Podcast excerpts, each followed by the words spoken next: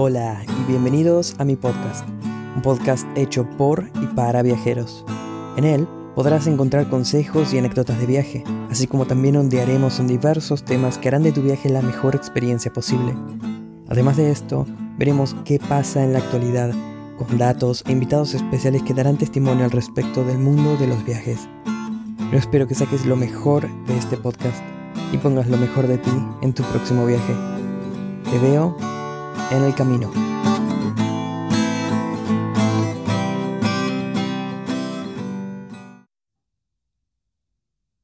Bueno, hola y bienvenida gente viajera a un capítulo más para el podcast de Rodri en viaje, el podcast que tiene a un locutor que nunca se va a decidir cómo hacer la intro del programa.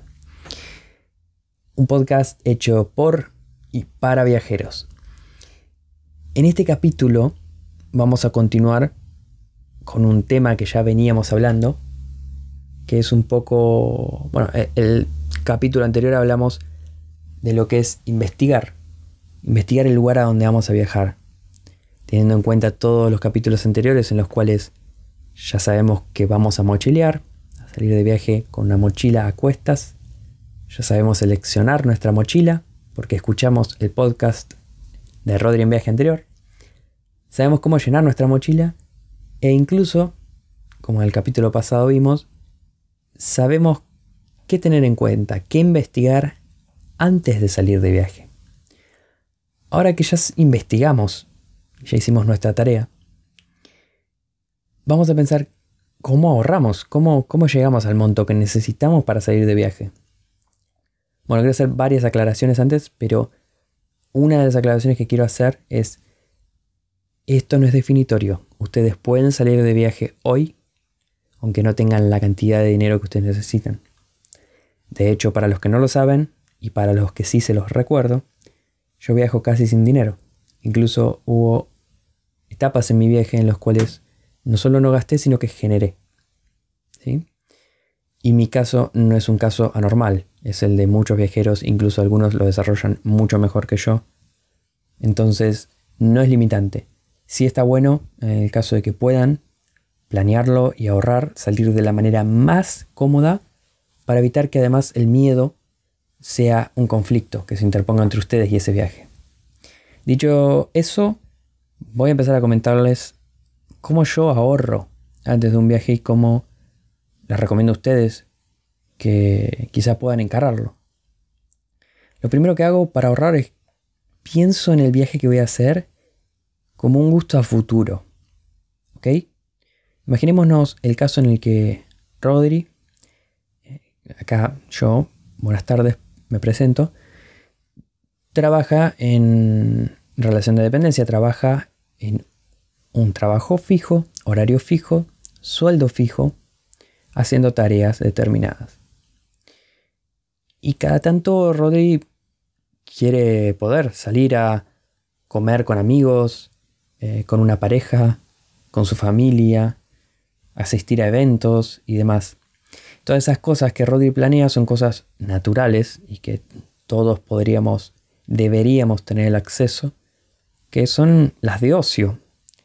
Son por las cuales tiene un poco de sentido levantarse en la mañana o en la tarde a desempeñar esas tareas. Entonces yo lo pienso como un gusto a futuro.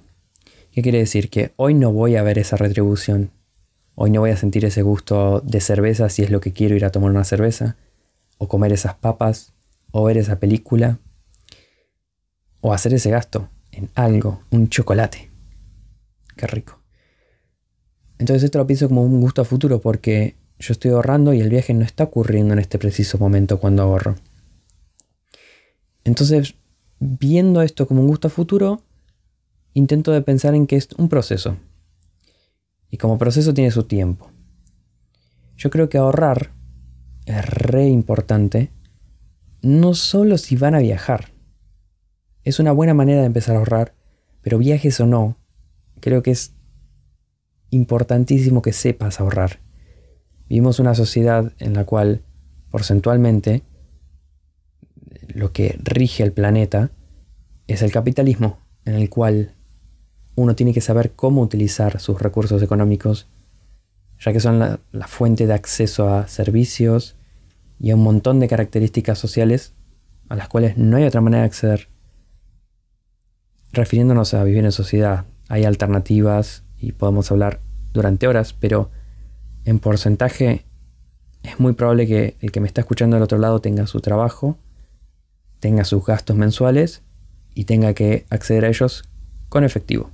Entonces, aprender a ahorrar, gente, es importantísimo, sea que viajen o no. Así que véanlo de esa manera. Yo les recomiendo para ahorrar, y esto es algo que me sirvió muchísimo, no recuerdo en este momento quién me lo recomendó, pero sí recuerdo que no fue para nada mi idea, y es no ahorrar un monto determinado, sino ahorrar un porcentaje determinado.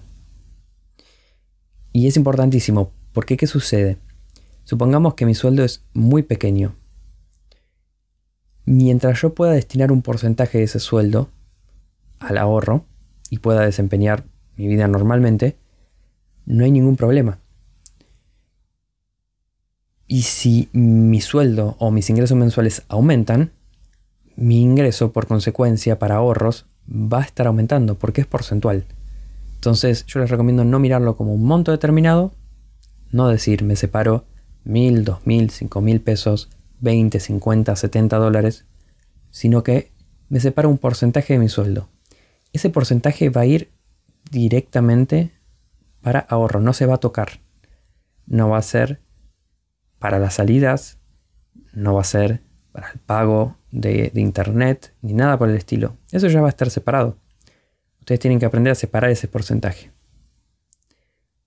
Otra cosa importante es saber ahorrar antes del viaje también nos prepara para manejar el dinero durante el viaje.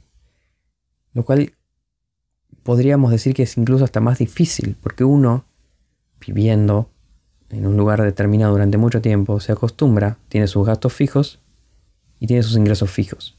En cambio, en el viaje puede tanto no tener ingresos como tener ingresos muy esporádicamente y los gastos suelen ser muy poco estables.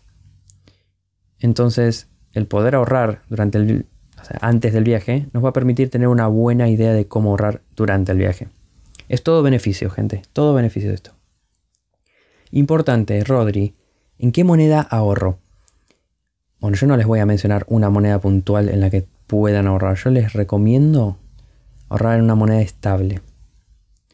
En todo caso, si el viaje que van a realizar es a los Estados Unidos, Em, o a países europeos, ustedes saben que quizás tengan que optar por dólares o por euros. Pero lo que yo les recomiendo es una moneda fuerte. Si en el país donde están su moneda no es fuerte, elijan una moneda un poco más global, que sea fuerte y con la cual no tengan problemas de devaluación. ¿Qué quiere decir? Que su dinero hoy valga más o menos lo mismo mañana y no valga menos, porque entonces no estarían ahorrando o estarían ahorrando un porcentaje mucho más pequeño del que creen.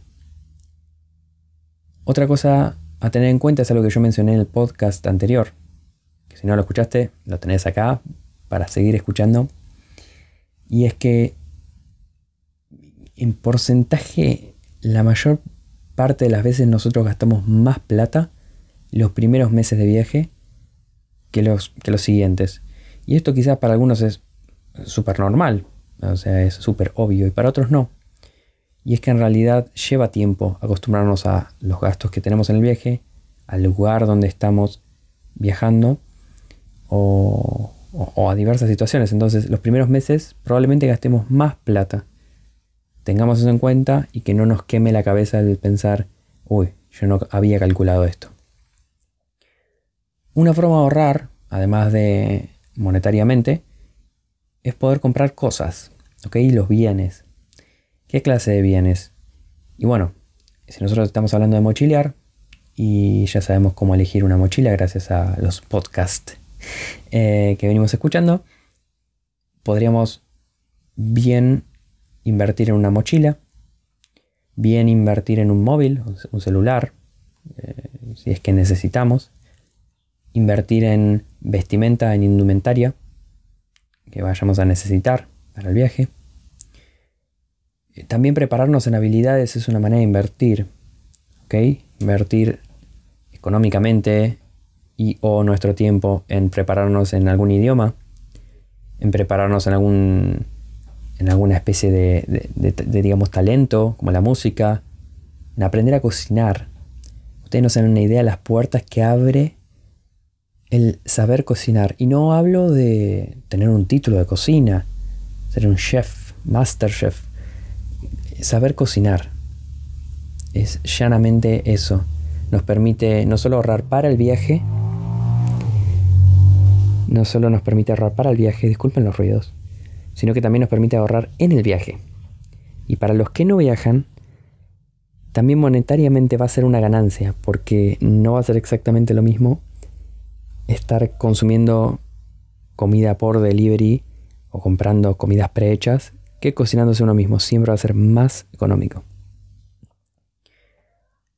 Ahorrar también nos va, además de permitirnos conseguir las cosas que antes veníamos planeando, las cosas que vamos a poner dentro de nuestra mochila, por ejemplo, a quitarnos un poco ese miedo previo a comenzar el viaje. Y porque yo comienzo el viaje y no tengo la cantidad de plata que necesito.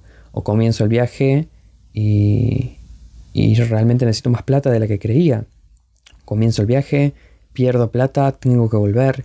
Todos los miedos que pueden llevarnos a no viajar conectados con, con esto, con el tener efectivo, con el tener dinero. El poder ahorrar nos va a permitir no tener que preocuparnos tanto por esto. Hay que mentalizarnos para el viaje, hacernos uno con esta información, hacernos uno con toda la información que podamos acceder. Algo que recomendaba en el podcast anterior es escuchar experiencias de otras personas. Eh, busquen en YouTube, busquen en Google información, videos de personas contando las partes más positivas como las más negativas. Está bueno tener un panorama desde ambos lados, la experiencia de cada persona, contrastarla con la mía. Imaginen, imaginen situaciones en las cuales ustedes la pueden estar pasando mal para prepararse contra eso. Y pregúntense, les propongo preguntarse en este podcast, ¿por qué viajarían? Ok, no necesitan saberlo. Hay muchas personas, y esto es cliché, pero es real, que viajan para redescubrirse o que no saben por qué viajan y lo descubren en el camino. Y digo que es cliché pero es real porque es algo que también me pasó a mí sin darme cuenta. Pero traten de pensar vagamente por qué viajan. Yo les voy a confiar el por qué salí de viaje la primera vez.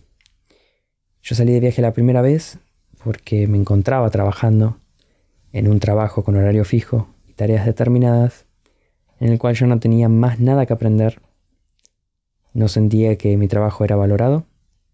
Sí por mis clientes, no por mis compañeros. Y llegué a un punto en el cual tenía lo que todos querían tener. La vivienda, un vehículo, una pareja, montón de cosas. Y no estaba lleno. Realmente no estaba lleno. Entonces dije, me dije a mí mismo, quiero viajar.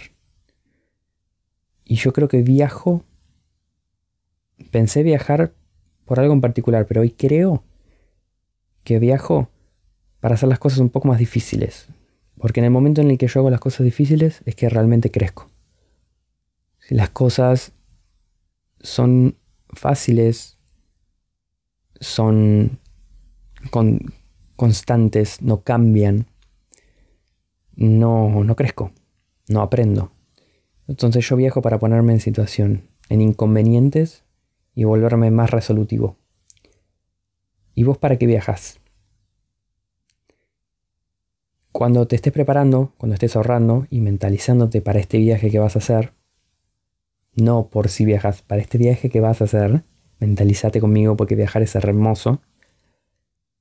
Quiero proponerte que tengas, que, que te preguntes qué tan abierto o abierta sos a la gente que puede llegar a conocer en el viaje. Y qué tan flexible también. Porque probablemente no estés planeando un viaje como el mío, pero tarde o temprano te lleve a que conectes con otras personas. Yo te propongo que puedas ser bien analítico de cómo es que sos y trates de ejercitar esa apertura, esa flexibilidad que te va a permitir conocer un montón de gente. Te dejo entonces con esa pregunta. ¿Por qué crees que viajas? espero tu respuesta por mis mensajes ahí en Instagram. ¿Por qué crees que viajas o por qué crees que comenzarías este viaje? Y te espero, te espero en el próximo capítulo. No sé de qué va a tratar el siguiente capítulo. Algo me están pidiendo demasiado encarecidamente es el tema de los voluntariados, así que es un tema que posiblemente ocurra. No sé si va a ser el siguiente capítulo o el posterior, pero se viene, eso seguro se viene, voluntariar, viajar intercambiando tu trabajo por alojamiento y comida, intercambio de experiencias cultural, de idiomas, hermoso. Quizás sea ese. Yo te espero en el próximo capítulo. Espero que hayas disfrutado de este contenido. Te recomiendo agarrar lápiz o virome y un papel y seguirme para no perderte. Y espero verte en el camino.